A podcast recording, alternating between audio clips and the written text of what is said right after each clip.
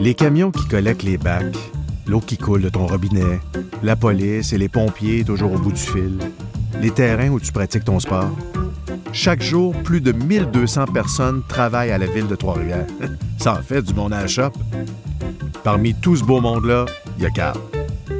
Ben oui, tu le connais. C'est un gars de Trois-Rivières qui travaille pour son monde. On l'a invité en studio pour qu'il nous raconte ce qu'il fait comme travail. Puis, vous allez l'entendre, il y a des bonnes anecdotes, comme la fois où une balle de baseball a failli annuler un tournoi de hockey. Vas-y, Carl, on t'écoute. Salut, je m'appelle Carl, gestionnaire des projets majeurs à la ville de Trois-Rivières. Je suis marié depuis 4 ans et je suis papa d'un petit gars de 5 ans. Quand j'étais au cégep de Trois-Rivières, j'étudiais en technique d'architecture, puis pour moi, le chemin était prêt. Ah, t'as peu, toi. Il est-tu en train de nous dire qu'il a failli pas travailler pour la ville? Je m'en allais directement dans un bureau d'architecte, euh, ce que j'ai fait pendant quelques années, avant d'avoir eu une offre, une amie qui m'a parlé d'un poste qui allait ouvrir du côté de la ville. Ah bon. C'est c'est quoi ce job-là? Euh, il y avait un nouveau programme de subvention pour aider les gens aux prises avec la pyrotite qui allait, qui allait faire son apparition. Puis il y avait besoin de quelqu'un pour gérer ou pour appliquer ce programme de subvention-là. La pyrotite, ça. Ça, c'est un mauvais souvenir. La pyrotite a été un agrégat dans le béton qui endommageait les fondations des maisons. Les gens devaient lever la maison, démolir les fondations complètement, reconstruire, puis redescendre la maison par la suite. Ça a touché plus d'un millier de familles à Trois-Rivières qui, qui, qui l'ont eu vraiment difficile. Il n'y a pas personne qui l'a vécu de la même façon. Euh, il y a des gens, assurément tous les gens que j'ai rencontrés étaient très résilients. Il y a des gens qui étaient complètement dévastés euh, par la situation, puis c'est normal. On parle du rêve d'une vie qui, s'écroule. On a des jeunes familles qui achetaient leur première maison, qui se retrouvaient avec une charge financière énorme. On a des gens qui avaient travaillé toute leur vie, qui se payaient un, projet de retraite et qui voyaient leur rêve de, vie s'envoler complètement parce que on pouvait parler de, frais de reconstruction pouvant dépasser les 300, 400, même 500 000 dollars à l'occasion. Donc euh, oui, ça a été ça a été très très très difficile pour ces familles-là. Donc j'ai évolué sur ce poste-là pendant environ euh, cinq ans, avant d'aller travailler pour l'entretien centralisé. L'entretien centralisé. Wow! Ça fait un beau CV. C'était de la gestion de projets de diverses envergures. On touchait euh, tant des bâtiments que des parcs. On pouvait même faire un peu de civil. Donc, euh, j'ai été dans ce département-là pour une durée de plus ou moins six ans. Puis, je suis maintenant sur les projets majeurs depuis près de deux ans. Euh, un poste que j'adore. Hey, t'imagines-tu le CV de ce gars-là? Entretien centralisé, projet majeur. Ça va être quoi la prochaine affaire? L'agrandissement de l'aéroport? Les projets de grande envergure pour la ville de Trois-Rivières sur lesquels je travaille en ce moment, on a dans un premier temps euh, l'aérogare de Trois-Rivières qu'on retrouve sur le site de l'aéroport de Trois-Rivières. C'est un agrandissement considérable. On passe d'environ 375 mètres carrés à plus de 2000 mètres carrés. Une augmentation d'au moins euh, 430% Je l'ai compté. Ça va permettre vraiment d'ouvrir les horizons de la ville de Trois-Rivières en termes aéroportuaires. C'est un projet LEED aussi, donc on vise la certification LEED. Premier projet de ce type pour la ville de Trois-Rivières. Donc, un beau défi, là, vraiment très, très beau projet. Ensuite, euh, je travaille aussi sur le projet de rénovation majeure de la salle Jean-Antonio Thompson. C'est un projet qui va permettre de bonifier l'expérience client, mais aussi l'expérience des gens qui opèrent la salle qui y travaillent à l'année. Un projet de rénovation de 36,6 millions. Donc, vraiment, on veut venir corriger des lacunes de la salle. On veut améliorer l'accessibilité universelle. Les gens à mobilité réduite actuellement, pas facile de circuler dans la salle Thompson. Donc vraiment un très très beau projet qui va convenir à tous les utilisateurs de la salle.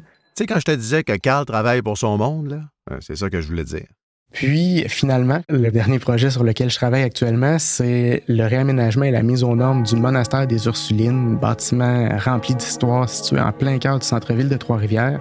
Euh, les sœurs nous ont légué le bâtiment, bâtiment dans lequel elles soignaient à l'époque les colons qui arrivaient en bateau sur le fleuve Saint-Laurent. Donc il y avait un tunnel qui reliait du fleuve jusqu'au monastère des Ursulines pour que les colons puissent circuler, rentrer dans le bâtiment, se faire soigner. Euh, les sœurs ont aussi enseigné au Collège Marie de l'Incarnation qui est annexé euh, au monastère pendant des années des années des années. Puis on respecte avec ce projet-là ces valeurs-là. Donc on vient créer des espaces à bureaux pour une organisation dans le milieu de la santé. On intègre un centre de la petite enfance. Il va avoir une, une salle dédiée à l'enseignement. Donc vraiment, on est directement aligné sur les valeurs des sœurs. Très, très beau projet qu'on a la chance de réaliser à Trois-Rivières. Là, Carl en a une bonne à vous raconter.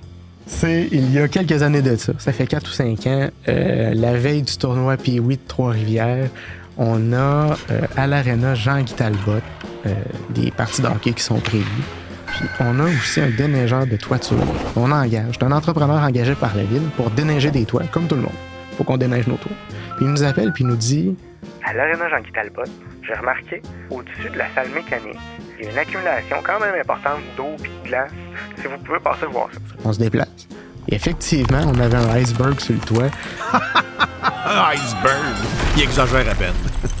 fallait trouver une situation pour régler ça. On parle d'une charge importante, sa structure, on veut pas être obligé d'annuler le tournoi parce que la salle mécanique est dangereuse. Donc on veut alléger le plus rapidement possible la salle mécanique. Donc on commence à chercher la, la cause potentielle pour se rendre compte que le drain est assurément bouché. On fait fondre la glace tranquillement avec du sel de déglaçage, puis on finit par localiser le drain en mesurant de l'intérieur pour se positionner. On tombe dessus, puis on s'attendait à avoir des feuilles qui bouchaient la crépine qui recouvre le drain pour le protéger, mais ça n'a pas été ça. On s'est rendu compte qu'on avait à peu près une dizaine de balles de baseball qui provenaient du terrain de baseball tout juste à côté, dans le parc Martin-Bergeron, qui est des fausses balles qui revolaient par-dessus la grille, qui se ramassaient sur le toit, puis qui ont fini par boucher le drain, donc une balle qui se retrouvait là. En enlevant la balle, le toit a pu se vider de l'eau qui s'était accumulée, la glace a fondu tranquillement par la chaleur dégagée par la salle mécanique, puis la situation a été réglée, mais finalement, une balle de baseball aurait pu annuler un tournoi de hockey. Hmm. Ça fait quand même des beaux souvenirs à raconter à ses petits-enfants. Hein? C'était une situation tellement hors du commun de, de retrouver cette balle de baseball-là que j'ai décidé de la garder, d'écrire les lettres JGT avec une goutte d'eau dessus, la date, puis je l'ai comme bibelot à mon bureau. Elle me suit depuis ce temps-là. Là, tu te dis que c'est sûrement la seule bonne histoire que Carl avait à raconter. Eh ben non, vraiment pas. Chez nous le midi, je reçois un appel. On me dit que la buse qui effarouche les oiseaux à l'amphithéâtre a décidé que ce midi-là, sa proie, son dîner, c'est un petit chien qui marchait à proximité du site. Imaginez, là, un oiseau qui plonge patte première à toute vitesse, saisit un petit chien, puis veut partir avec. Sa maître, elle, a la laisse, heureusement, dans les mains. Retient le chien qui est à peu près à 10 pieds dans les airs. L'oiseau, lui, essaye, essaye, essaye de, partir avec le chien. Là, c'est- on aurait pu croire que c'était un cerf-volant, mais c'est un chien. Donc, euh, à terme, l'oiseau décide que, bon, il en a assez de se battre, euh, lâche le petit chien, la propriétaire peut reprendre enfin l'animal qui est traumatisé de la scène, évidemment. Elle a fini par aller chez le vétérinaire avec pour s'assurer que tout était beau, puis oui, c'était correct, même que la compagnie a payé la visite au, vétérinaire, puis ça, s'est bien réglé, tout ça. Mais ça a quand même été un choc des titans. On parle d'une buse contre un chien d'à peu près deux livres.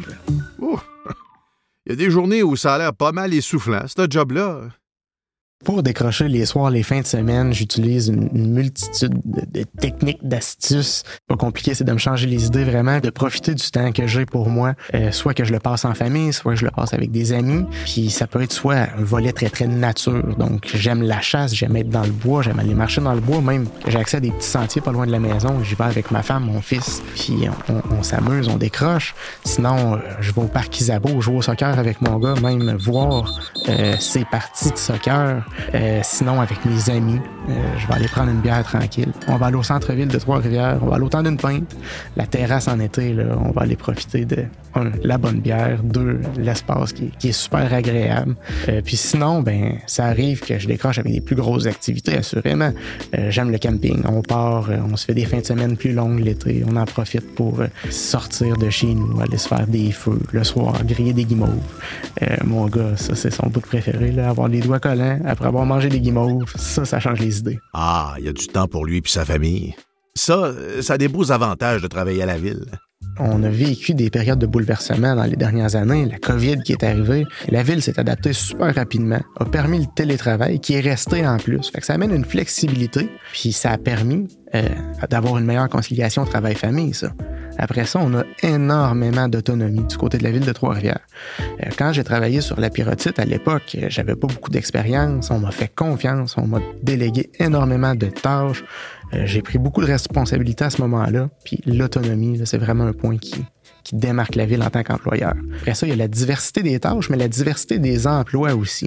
Bon, c'est sûr qu'on va avoir des départements, euh, la police, les pompiers, qu'on étudie pour être policier ou pompier, ben on va aller travailler en tant que policier-pompier. Ailleurs, dans les autres directions de la ville, par exemple, quelqu'un qui trouve pas son compte nécessairement peut se retrouver à changer d'emploi au sein de la ville. Donc, par exemple, un commis en administration qui souhaiterait changer de département parce que lui, ce qui l'allume, c'est plus la culture, c'est plus le loisir, ben, peut aller travailler ailleurs. Donc, vraiment, il y a une diversité, il y a une offre d'emploi qui est quasi sans fin du côté de la ville de Trois-Rivières. Puis, finalement, on fait une réelle différence pour notre monde. On parle de notre monde, on parle de nos familles, on parle de nos amis, de nos proches, mais ça englobe aussi tous les citoyens de Trois-Rivières, puis même les visiteurs. On le sait, Trois-Rivières est un point où euh, c'est une destination touristique au Québec qui prend de plus en plus d'ampleur avec l'amphithéâtre Cogeco, notre beau centre-ville, donc ça amène beaucoup de gens. C'est vraiment gratifiant en travaillant pour la ville de Trois-Rivières de savoir qu'on permet tous ces gens-là de profiter des installations sur lesquelles on va intervenir, on va travailler pour notre monde. Wow! Ça pouvait pas mieux se terminer que ça. Merci, Carl. Le balado Travailler pour son monde est produit par la ville de Trois-Rivières et réalisé par Phonique. Ne manquez pas les autres épisodes sur v3r.net.